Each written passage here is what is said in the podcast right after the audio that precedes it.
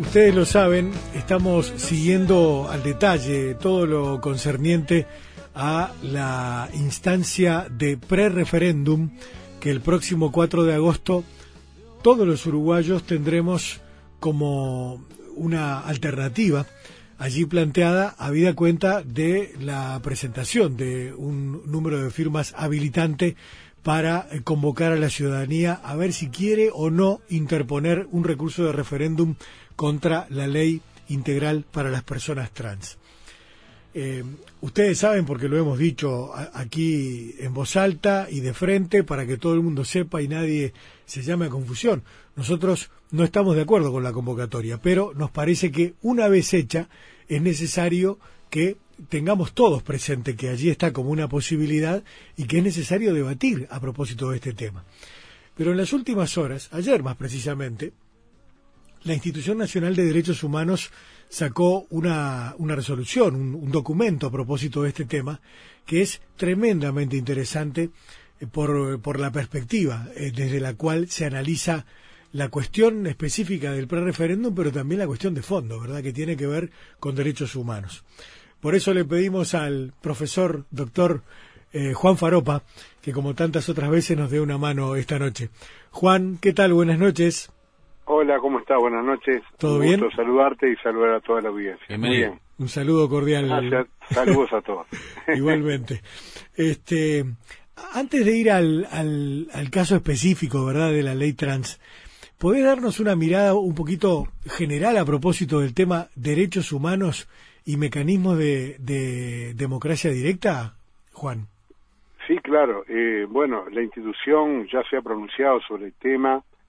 Eh, entendemos perfectamente que es un asunto que en la cultura tradicional de nuestro país respecto a la participación directa de la población en temas eh, de interés general eh, es algo que está muy arraigado, ¿no? Eh, toda la historia de, de los referéndums, de los plebiscitos, es una parte muy importante de la cultura política uruguaya. Y nos parece muy bien institucionalmente que eso sea así. El problema se presenta cuando eh, debemos enfrentar esa eh, mm, ese escenario, digamos, de, favorable a la participación de la, de la ciudadanía en la decisión de los asuntos de interés público cuándo deben decidirse temas relacionados con los derechos humanos. Y ahí no tenemos más remedio que eh, ir al, al, a lo que se ha venido desarrollando en los últimos años, en tanto en la doctrina como en la jurisprudencia nacional e internacional sobre este tema.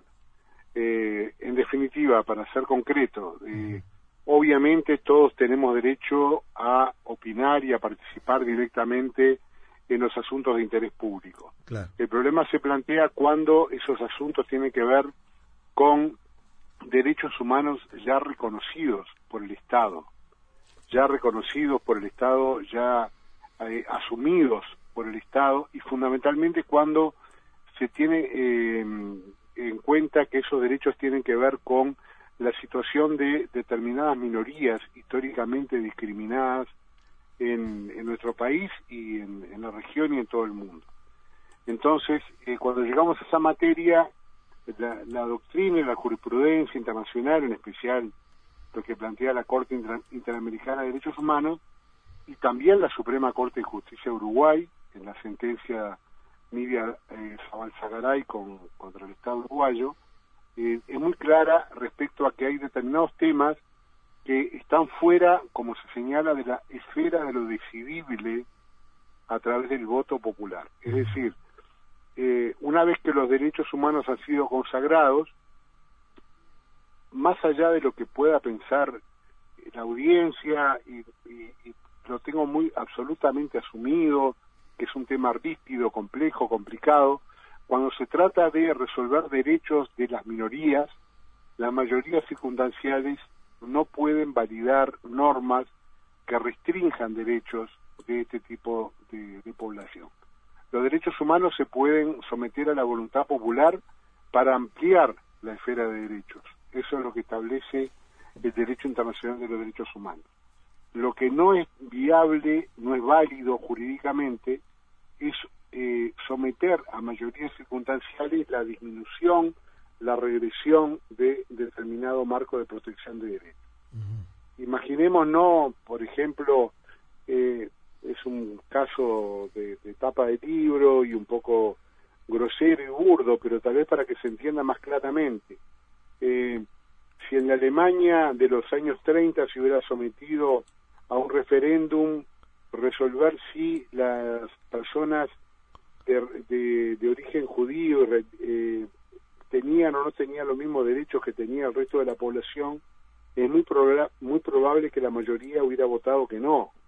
Y de hecho, las, el Parlamento alemán de la época y el Poder Judicial de la época entendió que no. Y eso fue dramático, fue tremendo. ¿Por qué? Porque los derechos humanos justamente se consagran para proteger los derechos de las minorías, no para proteger los derechos de la mayoría. Eh, hay un quiebre y hay un pequeño eh, matiz en cuanto, eh, reitero, a la a, toda la, la, larga tradición democrática y directa que existe sobre esta temática.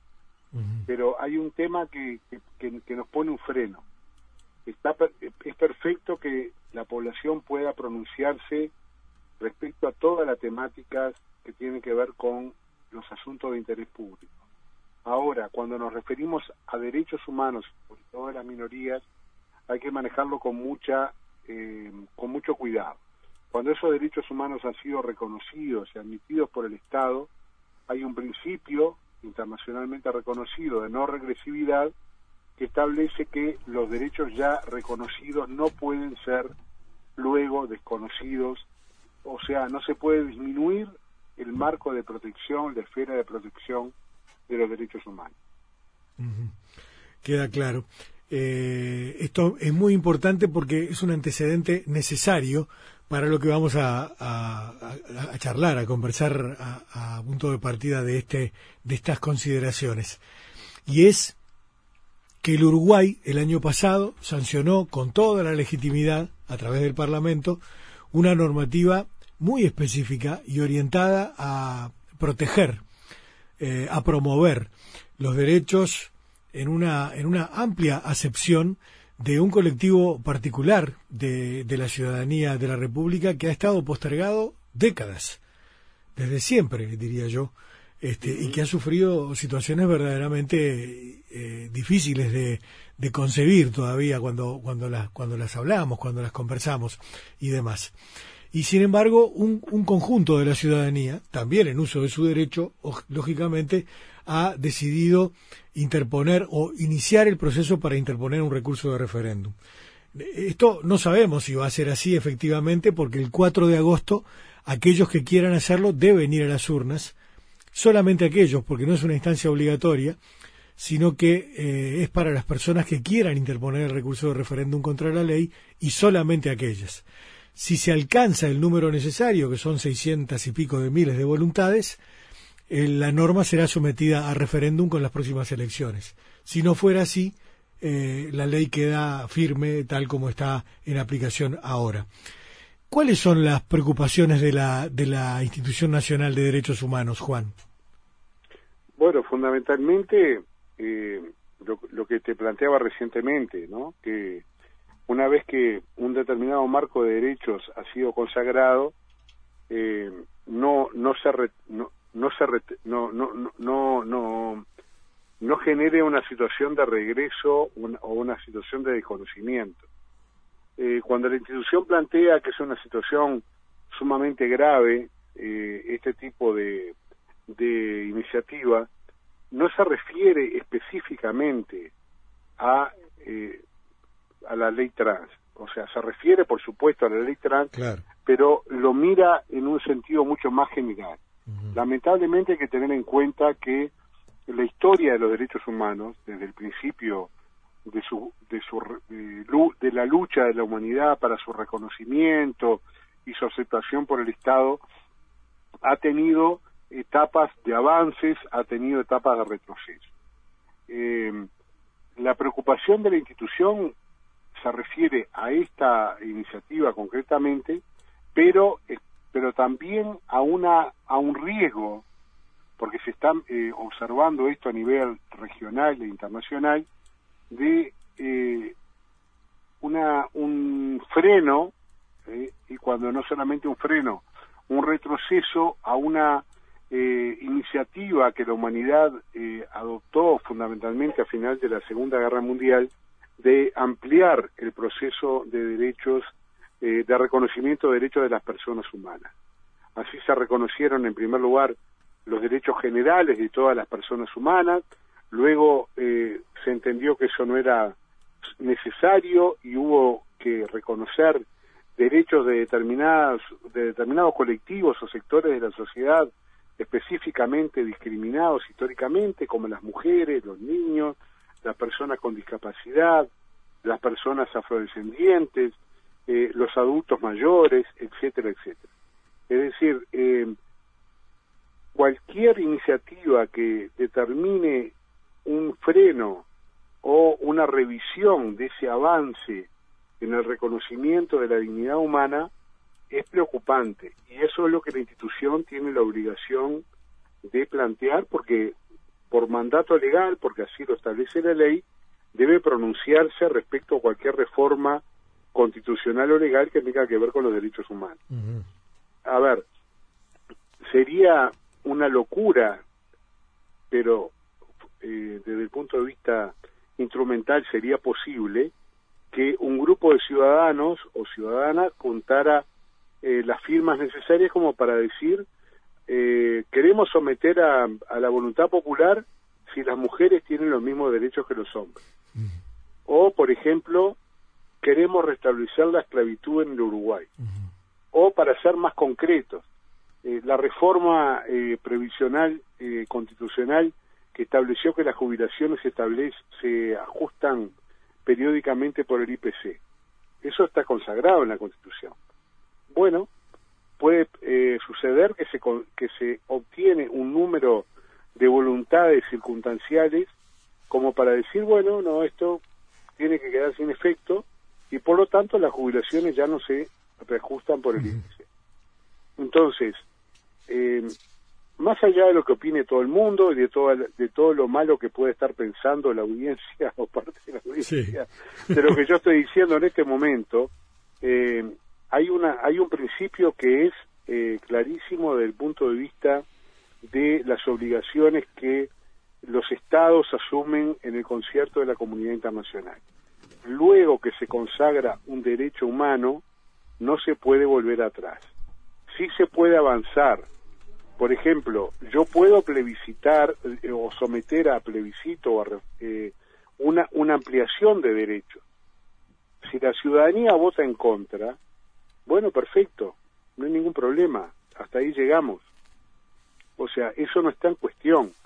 Lo que sucede es que yo lo que no puedo plantear es una reforma del marco jurídico que restrinja derechos. Claro, o sea que sería nulo una, un pronunciamiento de este tipo, Juan. Bueno, eh, no, no, no, no, yo no diría nulo, yo diría que no tendría validez jurídica, que es otro otro aspecto. Juan, o por lo pronto, o por lo pronto quedaría como un terrible antecedente, ¿no? No, sí, claro, pero a ver, la institución hizo un pronunciamiento el 17 de junio respecto a la relación que había entre los mecanismos de, democracia directa y el, marco constitucional o el bloque constitucional vigente en Uruguay en materia de derechos humanos. Eh, la discusión en ese momento fue eh, y se siguió manteniendo, hubo una, serie de malos entendidos, eh, algunos actores políticos lo tomaron como algo referido a alguna iniciativa especial, pero la institución se pronunció en general. El tema es el siguiente, los mecanismos de democracia directa que existen hoy consagrados en nuestro país, que son el plebiscito, que es para reformar la constitución, el referéndum, que es para dejar sin efecto una ley, o la iniciativa popular, que es para aprobar una ley. Son tres mecanismos de democracia directa. ¿Ok? en ese marco, estos mecanismos de democracia directa pueden disminuir el ámbito de protección de derechos ya consagrado en el país? Bueno, la institución, siguiendo lo que establece, como, como decía anteriormente, eh, la jurisprudencia de la Corte, la, de la Corte Interamericana, doctrina más especializada en esta materia, entiende que eso no puede hacerse. ¿Qué podría pasar? Que en el caso de que se disminuyeran derechos ya consagrados, el Estado uruguayo pueda ser sometido a responsabilidad internacional en relación a obligaciones que soberanamente, y reitero, soberanamente, asumió. Nadie obligó al Estado uruguayo a ratificar determinado tipo de tratados, convenciones o pactos sobre derechos humanos. Lo hizo en el máximo usufructo de su soberanía. En ese sentido, de acuerdo a las reglas del derecho internacional de los derechos humanos, después que un Estado se compromete a determinado nivel de protección de derechos, tiene que, cumplir con los compromisos asumidos.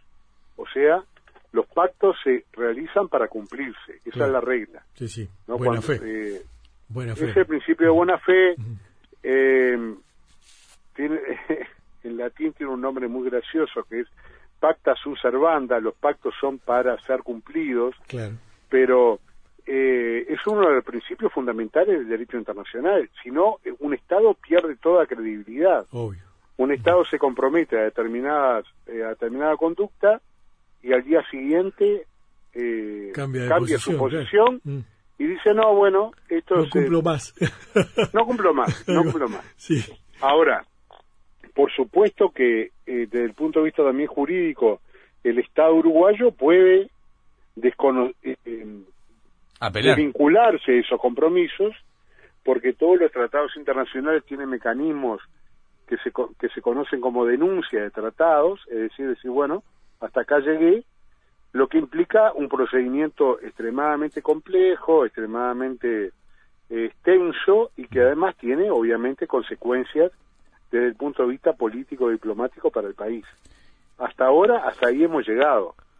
Es la garantía mayor que tiene el, reconocimiento internacional de los derechos humanos desde que se entendió que no es suficiente que, que los derechos humanos sean garantizados solamente por el Estado, por el Estado Nacional. sería una cuestión de jerarquía jurídica también, ¿no? Sí, bueno, por supuesto. Eh, en lo personal, eh, y como eh, entiende entiende los autores más prestigiosos del punto de vista del derecho constitucional y del derecho a los derechos humanos, los tratados internacionales en Uruguay, a partir del artículo 72 de la Constitución, tienen los derechos que consagran esos tratados ingresan a la Constitución con jerarquía constitucional. Es decir, es, eh, no se puede modificar una ley desconociendo derechos que ya tienen jerarquía constitucional. En algunos países de la región, inclusive se entiende que los tratados internacionales sobre derechos humanos tienen una jerarquía jurídica superior a la Constitución, o sea, supraconstitucional. Bueno, eh, es una, una posición muy entendible, eh, yo podría estar de acuerdo, pero yo me, me contento y me conformo con que se diga que los derechos reconocidos por los tratados internacionales en materia de derechos humanos tienen jerarquía constitucional. Por lo tanto, no pueden ser modificados por una ley. Y en el caso que se pretenda reformar la Constitución, bueno, ahí habría que ver si estamos eh, cumpliendo o no con el principio de no regresividad en materia de derechos humanos.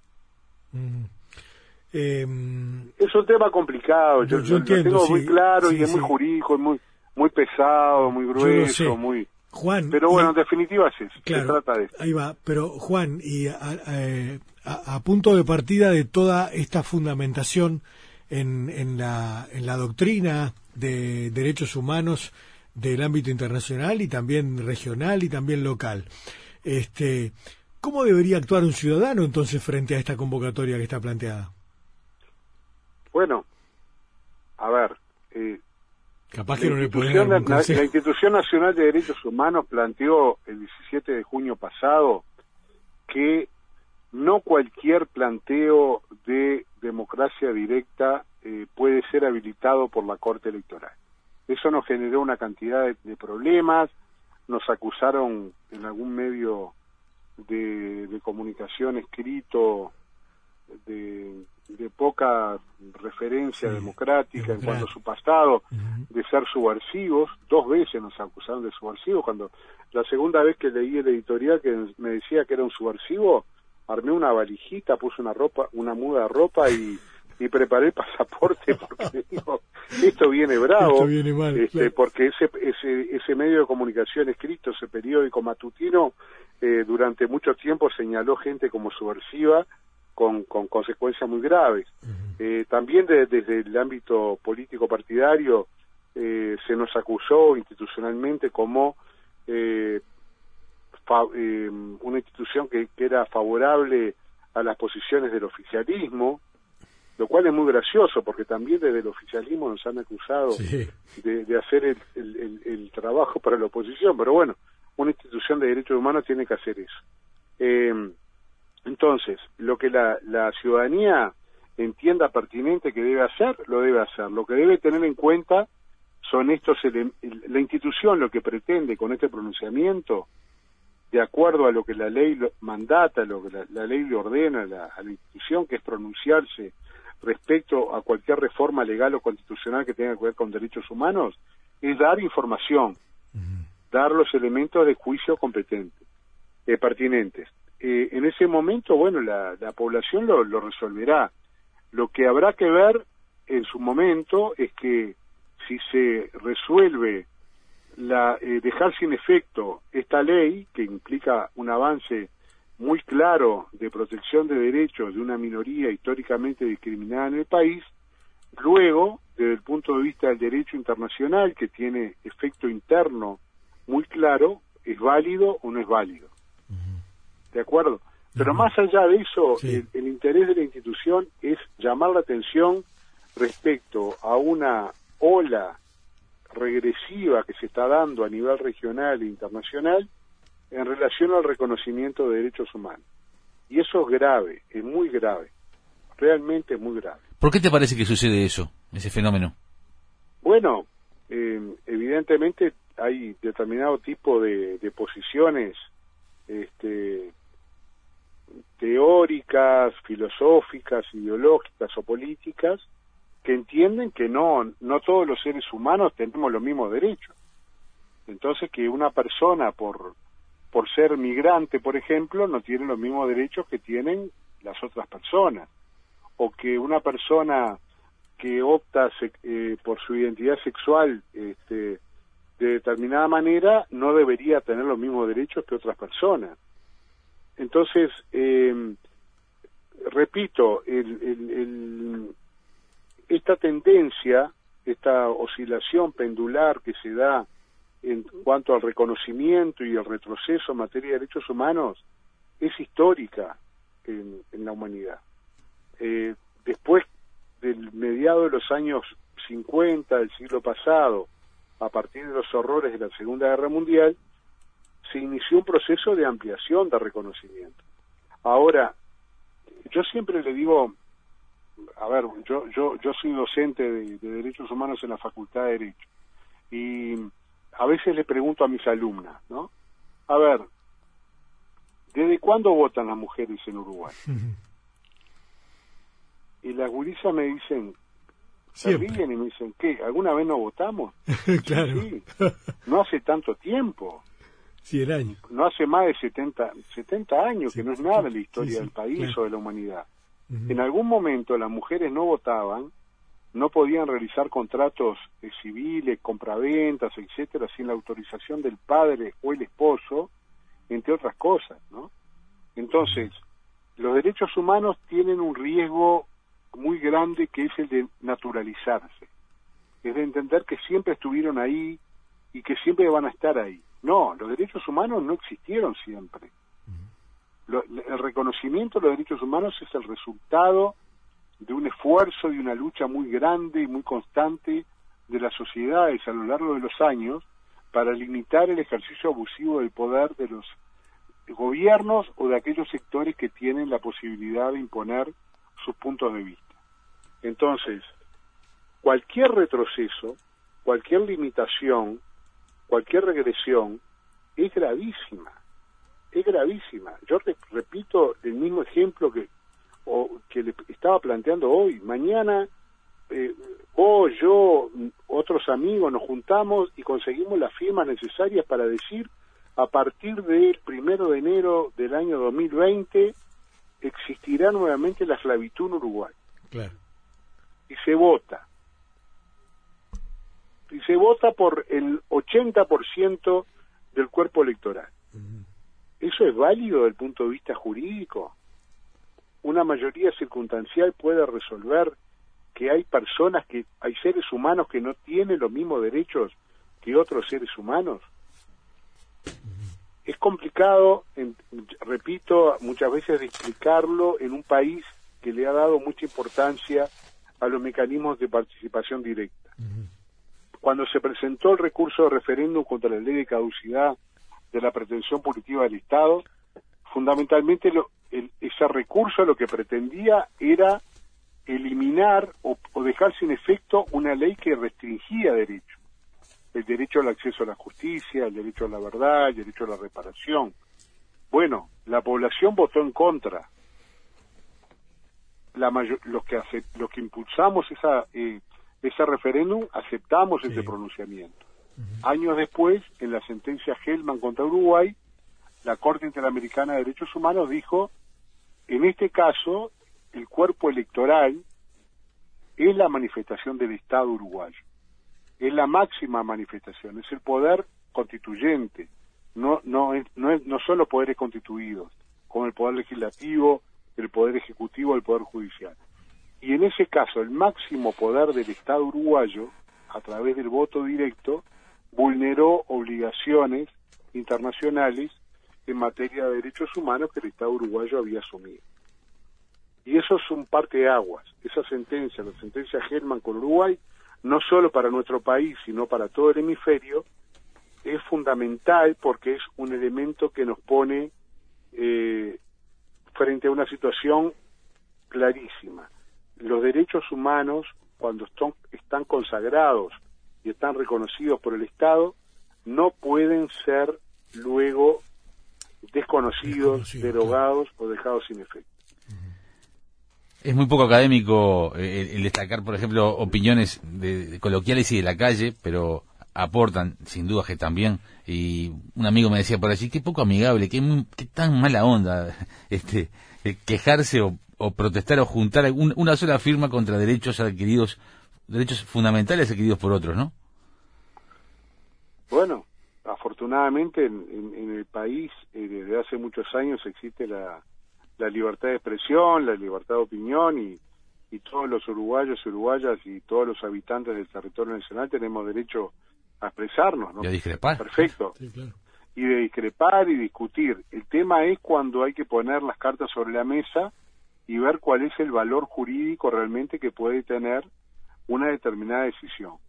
Yo reitero, mañana yo propongo una, una, una norma que diga que las personas migrantes no tienen derecho a la salud, por ejemplo. Y se vota, y es muy probable que se vote.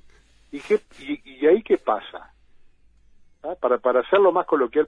Ahora, eh, si lo queremos hacer coloquial, este, mañana una mayoría circunstancial establece que los católicos tienen más derechos que los judíos o los musulmanes, o que los musulmanes tienen más derechos que los judíos o los católicos, o que los hinchas de Nacional tienen más derechos que los hinchas de Peñarol. Eso termina en guerra civil. Lo que no estaría mal. Este, bueno, no, no, pero hablando en serio, es decir, como están dadas las cosas hoy, y es lo que la Institución Nacional de Derechos Humanos intentó llamar la atención en su informe del 17 de junio, es que no puede ser que cualquier iniciativa de democracia directa sea habilitada por la Corte Electoral.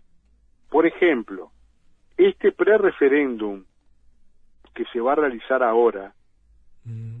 ¿eh?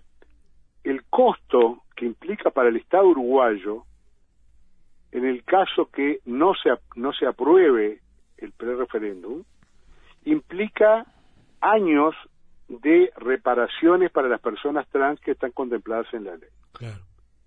Entonces, obviamente, la democracia no tiene costos.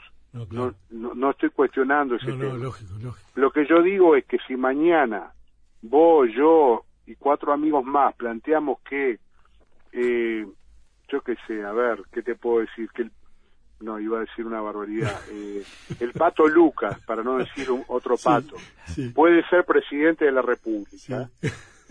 La Corte Electoral está obligada para convocar un referéndum para aprobar eso. Bueno, nosotros, la institución entiende que no, que hay un control que debe realizarse antes de que eso pueda llevarse adelante. Obviamente hemos recibido muchísimas críticas, muy pocos apoyos y se ha entendido mal la posición de la institución. La institución no, no pretende Claro. desconocer la voluntad democrática de ninguno de los uruguayos. El tema es que hay determinado que como cu- que todo derecho tiene Tiene determinados límite, que tiene que ver con el interés general, Claro. con el interés de la comunidad, con el interés colectivo. Y los derechos de Porque los si otros. no, claro, con el derecho de la, de la- O sea, siempre se dice, bueno, mi derecho termina donde termina eh, el derecho del otro. No, mi derecho termina donde termina el derecho de los demás, de los, del colectivo, de la comunidad, de la colectividad. No es que termine mi derecho, sino que mi derecho, sin esa colectividad y sin esa comunidad, no tiene razón de Claro, no es viable. Claro, no somos Robinson Crusoe antes que llegara viernes en una isla Sí, sí. somos seres humanos que vivimos en comunidad y en colectividad y por lo tanto tenemos que buscar la forma de que esa convivencia sea lo más sana posible y, de, y eso se logra a la medida que reconozcamos que los que piensan distinto, que los que sienten distinto, que los que tienen opciones políticas, sexuales, ideológicas distintas, son seres humanos iguales que nosotros. Claro. Si negamos eso, cerramos y nos vamos. Sí, claro.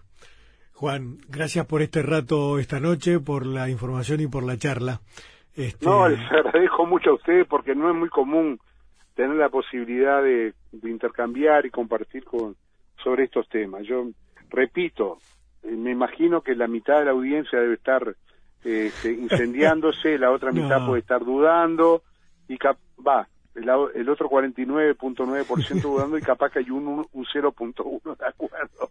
Pero estos temas me parece que es importante discutirlos, Lógico. debatirlos Lógico. en forma permanente y para eso eh, es fundamental el papel que ustedes tienen como comunicadores. Gracias, Juan. agradezco mucho. Estamos en contacto. Buenas noches. Bueno, que pasen muy bien. ¿eh? Chao, chao. Buenas noches.